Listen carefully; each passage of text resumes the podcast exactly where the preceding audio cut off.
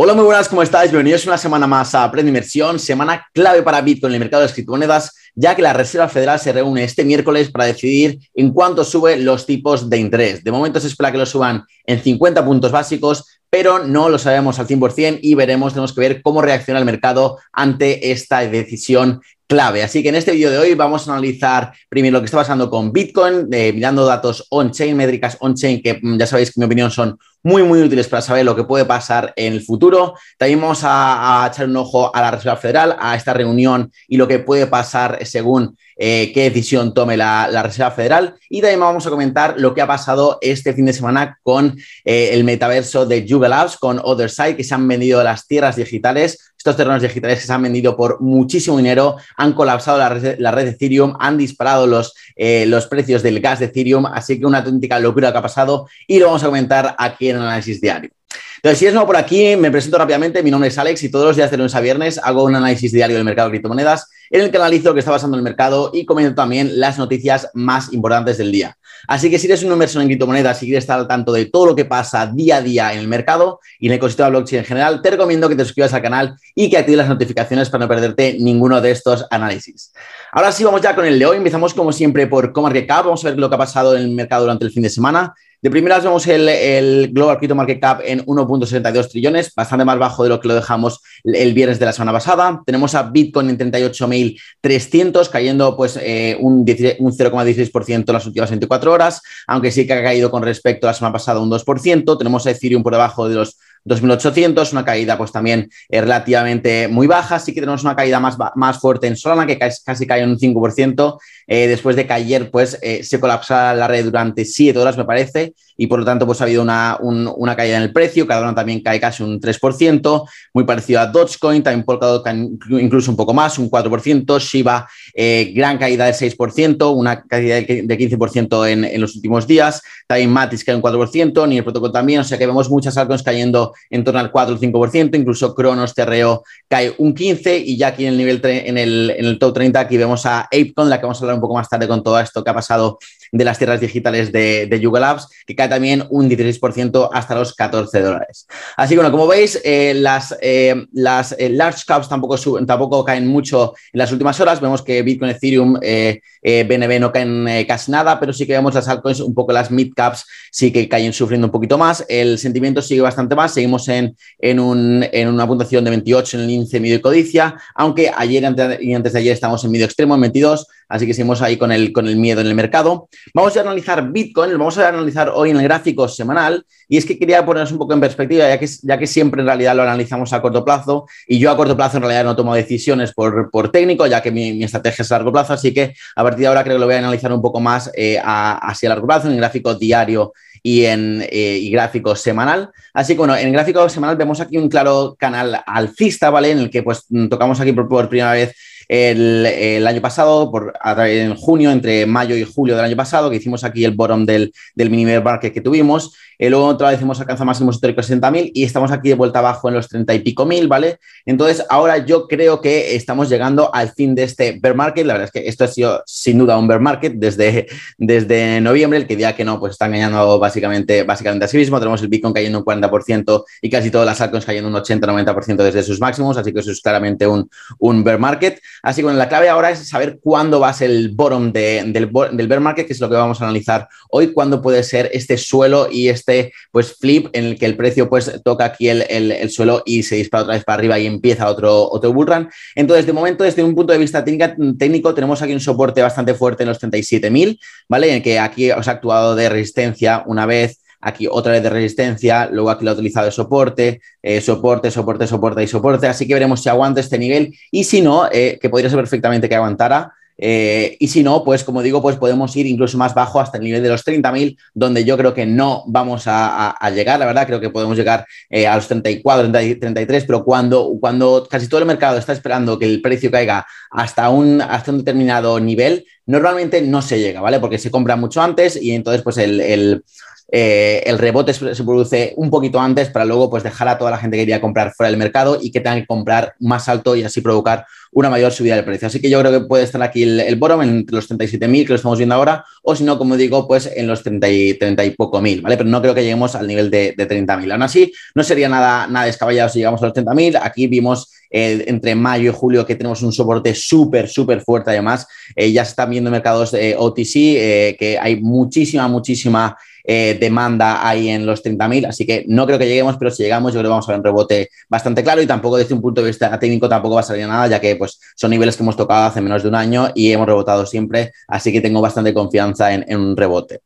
Entonces, ya, bueno, eh, ya dejando a un lado el, gráfico, bueno, solo hace falta comparar un poco eh, esto, el sentimiento del mercado eh, al mismo precio el año pasado con respecto a este. Esto ya lo hemos contado alguna vez en, el canal, pero es que si nos damos cuenta, ahora mismo estamos en 38.000, con el índice de médico dice que estaba ayer en 22, que es miedo extremo en el mercado. Tenemos una situación de muchísimo miedo, cuando el año pasado estábamos en el mismo precio y el índice de mi codicia marcaba 90, reflejando avaricia extrema. Eso es claramente una señal muy alcista a largo plazo, ya que con el mismo precio, hace un año estábamos pues gritando alegría, de, diciendo, joder, qué, bien que Bitcoin está aquí, que, pues súper bullish, pensando que nos íbamos hacia mil, y ahora mismo estamos el mismo, el mismo, el mismo precio, perdón, un año más tarde pensando que Bitcoin se va a 30.000 o incluso mucha gente hablando de 25, incluso 20.000. Así que esto es una clara señal alcista, eh, en mi opinión, y refleja que estamos ante el, el bottom de este bear market que, como digo, llevamos viendo desde, desde noviembre.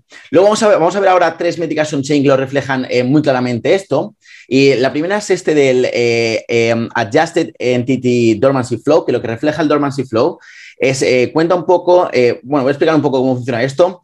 Tú cuando compras un Bitcoin, por ejemplo, y lo holdeas durante tres días, tú has creado tres eh, day coins, ¿vale? Esto es como se cuenta en el, análisis on-chain. Entonces, el dormancy lo que hace es ver cuántas, cuántos day coins se van destruyendo eh, en, general, ¿vale? O sea, la media de todos los coin days que han sido destruidos. Entonces, eso, eso, se puede ver si hay un nivel muy alto es que se están destruyendo monedas que se han holdeado durante mucho tiempo. Entonces, significa que los que como los bitcoiners o que las ballenas, los que realmente mueven el mercado, que los, los, holders están vendiendo. Y si hay una puntuación muy baja, es al revés, es que están vendiendo pues, eh, monedas que se han comprado a corto plazo y que no reflejan pues, eh, lo que es las ballenas y los que mueven el mercado. Entonces, es súper útil ver esto y como vemos aquí, pues cada vez que ha llegado a estos mínimos en los que está actualmente, en tanto en 2015 como en el 2019, pues significó el bottom del bear market. ¿vale? El bear market que vemos aquí desde 2014 hasta 2015 terminó con cuando llegamos aquí, luego empezó ya todo el rally de, 2017, que fue el primer importante donde, donde se hizo un poco mainstream las criptomonedas, luego tuvimos el bear market, el gran bear market del 2018, que bueno, aquí eh, pues entramos en una fase de acumulación eh, y en 2019 vimos aquí estos niveles también en, eh, en, el Dormancy Flow. Luego, a partir de eso, pues vimos otra vez el rally que hemos visto eh, hasta el 2021, básicamente, bueno, pasando por algún mini bear market, pero, pero hemos visto luego justamente un, un, impulso alcista. Y justo aquí hemos visto, pues aquí vemos el bear market de, de este año del 2000, de finales de 2021 y principios de 2022, en el que también estamos marcando estos niveles mínimos históricos en el Dormancy Flow y que indican que podemos estar ante el bottom de este bear market que digo que llevamos en el que llevamos desde noviembre y podría eh, pues, eh, predecer eh, o preceder una, un impulso alcista. Creo que lo he dicho mal, pero no pasa nada, me habéis entendido. luego, otra métrica muy, muy, muy interesante es, bueno, este escenario lo que digo es que toma incluso más sentido analizando esta métrica, que es la de illiquid supply chains, que es el cambio en la oferta ilíquida de, de, Bitcoin. Entonces, esta oferta pues, está cerca de altos números y que históricamente han precedido un gran impulso alcista. Entonces, esto lo que quiere decir es que cada vez pues, hay más y más eh, bitcoins que son ilíquidos, que, que, que, no se quieren vender, que no están en movimiento. Entonces, esto eh, lo hace que pues, obviamente haya mucha menos, eh, mucha menos oferta y por tanto pues, aumentan un poco las, las chances, las oportunidades de que haya un supply shock. Entonces, estos impulsos alcistas que, comentamos que vienen precedidos siempre por estos niveles de, de cambio en la oferta líquida de Bitcoin, pues se producen normalmente por un supply shock que podría estar muy, muy cerca ahora mismo, teniendo en cuenta que el porcentaje de la oferta de Bitcoin inactiva durante un año o más incluso ha alcanzado máximos históricos este mes alrededor del 65%, lo cual es una barbaridad. Lo que quiere decir que un 65% de Bitcoin, de la oferta de Bitcoin, no ha sido movida en el último año y por tanto, pues hace que, eh, que lo que digo, que haya muy poco Bitcoin ahora mismo en el mercado. El nivel de, el balance de Bitcoin en los exchanges está también en mínimos históricos, así que yo creo que es mm, cuestión de tiempo eh, que sucede este supply shock y veamos otro impulso alcista en Bitcoin, que yo creo que sé que nos va, nos va a llevar de verdad a los 100 mil dólares. Y lo más bullish de todo es que durante este bear market, si os dais cuenta, nadie está debatiendo si Bitcoin va a aparecer, si es, si, es scam, si es una estafa, si no vale para nada, sino que el debate ahora, ahora, que está en, en Twitter y en todo el mundo es eh, pues a qué precio va a llegar abajo para poder comprar más. Es decir, que ya no, ya no, ya no están discutiendo si, si, Bitcoin va a desaparecer o no, sino que todo el mundo está especulando con el precio más bajo al que va a llegar al final de este bear market para acumular lo máximo, lo máximo posible. O sea que esto es una señal súper, súper bullish. Yo os digo que he estado en el bear market de 2018 y era, la narrativa era completamente diferente. Todo era, bueno, esto es una estafa o no, y ahora es a qué precio va a llegar para comprar más, lo más barato posible, básicamente. Luego, entonces, dejando un poco las métricas on-chain a un lado, vamos ya con lo de la Fed. Y es que el miércoles, eh, el miércoles de esta semana, bueno, entre mañana, martes y miércoles son las reuniones de la Fed, pero el miércoles es cuando dan el comunicado y toman la decisión. Y es que el miércoles pues tiene lugar esta reunión de la Fed, donde se va a decidir la nueva subida en los tipos de interés que se espera que sea, como he dicho antes, de 50 puntos básicos, ¿vale? Es decir, del 0,50%. De ser así, el dólar pues se fortalecería y los activos de riesgo sufrirían como viene ocurriendo durante los últimos meses. En principio, ¿vale? Porque la gran incógnita, la gran incógnita aquí es si esta subida en los, tipos de interés que va, va, a suceder sí o sí, lo que no sabes en cuánto va a ser, pero vamos, probablemente yo creo que van a ser estos 50 puntos básicos, ya está descontada o no en los precios actuales de los activos financieros, ¿vale? Cuando, se, cuando en eh, los mercados esto funciona así, si hay un evento que va a producir una cosa negativa para la economía o para el mercado en, en concreto, pues obviamente pues todo el mundo pues se anticipa, se quiere anticipar esa, esa noticia y posicionarse. Entonces se produce pues estos efectos de eh, vende el rumor y luego compra la noticia, ¿vale? En, un escenario en el que el dólar pues perdería, empezaría, empezaría, a perder fortaleza y los activos de riesgo rebotarían. Así que esa es la incógnita ahora mismo, es si, si esta subida en los tipos está ya descontada en los mercados, en los precios de los activos financieros o no, y en base a eso pues eh, reaccionarán los mercados eh, después de la decisión del miércoles. Así que muy atentos a lo que pasa el miércoles. Luego, ya entrando ya más en el terreno de criptomonedas, ya dejar un poco el, el análisis on-chain y el macro, eh, vamos al mercado cripto y es que la noticia del fin de semana ha sido esta venta masiva de los terrenos digitales del metaverso Other Side de Yuga Labs, que es la empresa que está detrás de Board Ape Yacht Club y que también ha adquirido los derechos de, de los CryptoPunks y todo, son básicamente los reyes ahora mismo del, del mundo de los NFTs. Y bueno, ha sido un poco loco, ya que pues cada trozo de tierra digital costaba unos 305 apes, ¿vale? Esta es la moneda ApeCoin, la moneda de, de, de Ape Jack.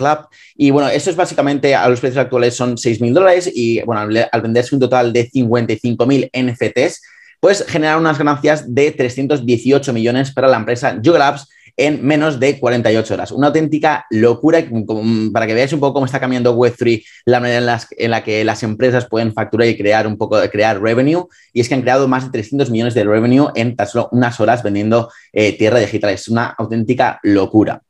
Y este, como digo, ha sido el mayor evento hasta la historia de, minteo de NFTs, obviamente, y lo que provocó también es que el precio del gas de Ethereum se disparase a niveles históricos y que muchos usuarios experimentasen, eh, experimentasen transacciones fallidas por cuellos de botella en la blockchain. Esto sucede por la escalabilidad de Ethereum, que todavía es, es bastante reducida, por eso se está trabajando en soluciones del Layer 2, eh, como por ejemplo Polygon, también está creando el Ethereum 2.0, y es que el cuello de botella, pues es que muchas transacciones pues eh, se acumulan, se acumulan, al final pues no hay, no hay hueco para validar todas, al final pues se quedan todas ahí se, y se vuelve súper lenta la, la, red, se congestiona y el, el precio del, del, gas de Ethereum se dispara. Vemos aquí pues el de average de 4.000 dólares por, por, el minteo, por, por el gas que se pagaba en, eh, en Ethereum luego había que tener Ape para mintearlo, pero el gas se seguía pagando con Ethereum. Así que, bueno, increíble estos niveles que hemos visto aquí de 4.000 dólares por una transacción, es una auténtica barbaridad. Eh, esto también, estos desorbitados precios en el gas de Ethereum que acabamos de ver, pues también tienen su parte positiva. Y es que, pues, eh, un porcentaje del gas, como ya sabéis, una, una tarifa base, eh, se quema eh, de Ethereum desde la actualización EIP 1559 que sucedió en agosto del 2021 y solamente ayer con, el minteo de, todas estas tierras digitales se quemaron 65.000 Ethereum, lo cual es eh, unos 180 millones de dólares quemados en tan solo un fin de semana en Ethereum lo cual es una auténtica locura y es muy positivo ya que, bueno, Ethereum está en este proceso de volverse un activo deflacionario y bueno, llegar, al punto, eh, llegar a un punto en el que se queme más Ethereum del que se esté pues creando, que es lo que va a hacer que, que Ethereum pues eh, pase al siguiente nivel y ya pues entre muchas instituciones a invertir en este activo que sin duda eh, va a ser uno de los ganadores de, de esta década. Y bueno, eh, ya comentando, comentando para terminar eh, la moneda Ape, lo que ha pasado un poquito en el precio es que a pesar de que pues, era necesario tener Ape para mintear, para estos NFTs de las tierras digitales y de que encima OpenSea ya la acepta como método de pago para comprar o vender eh, NFTs en su, en su marketplace, la moneda ha sufrido una caída desde 26 dólares, que marcó máximos históricos hace unos días, hasta 14 en un claro compra el rumor y vende la noticia. ¿Ves? Como veis aquí, el, el escenario es, es al revés de lo que digo con la Fed. Aquí puede ser un escenario positivo para el proyecto. Entonces produce lo contrario, que es compra el rumor, la gente compra el rumor porque es una noticia positiva y luego cuando se, cuando se produce la noticia se vende, ¿vale? En lo de, la, lo, de la Reserva Federal y los tipos de interés es al contrario porque es una noticia negativa, afecta negativamente el mercado, entonces por eso es al revés y es vende el rumor, tú vendes y luego cuando se produce ya esta noticia ya compras porque el precio ya ha caído, ¿vale? Eso es como funciona un poco estos escenarios del, mercado. Entonces, bueno, ApeCon ahora mismo pues ha caído, como veis, casi un 50% desde máximos. A mí me parece que este proyecto va a seguir creciendo, eh, tiene un montón de apoyo Yuga Labs y van a seguir creando un montón de cosas increíbles para los, para los holders, así que yo creo que es un buen precio para entrar. Creo que sinceramente que ahora mismo en la posición 30 de Comarket Cap es una buena compra, ya que ellos la van a acabar metiendo en el top 15 o top 10 eh, sí o sí. Así que me parece una, moneda muy a tener en cuenta para este año. Y bueno, nada, esto ha sido todo por hoy. Espero que te haya gustado este análisis diario. Ha sido un poquito más largo hoy, creo que los días anteriores, pero era importante comentar cómo está la situación ahora del mercado y ponerla en perspectiva, ya que estamos ante un momento clave en el mercado y creo que se puede venir el bottom del bear market muy, muy pronto. Así que nada, esto ha sido todo por hoy. Espero que te haya gustado este vídeo. Si ha sido así, dale like y, y suscríbete, suscríbete, al canal si no estás. También me puedes seguir en Twitter y en Instagram. También aprende inversión en, en las dos y ahí pongo las noticias y pongo como contenido más diariamente. Así que nada, eh, esto es todo por hoy. Nos vemos mañana en el siguiente vídeo. Muchas gracias por estar ahí y os mando un saludo para todos.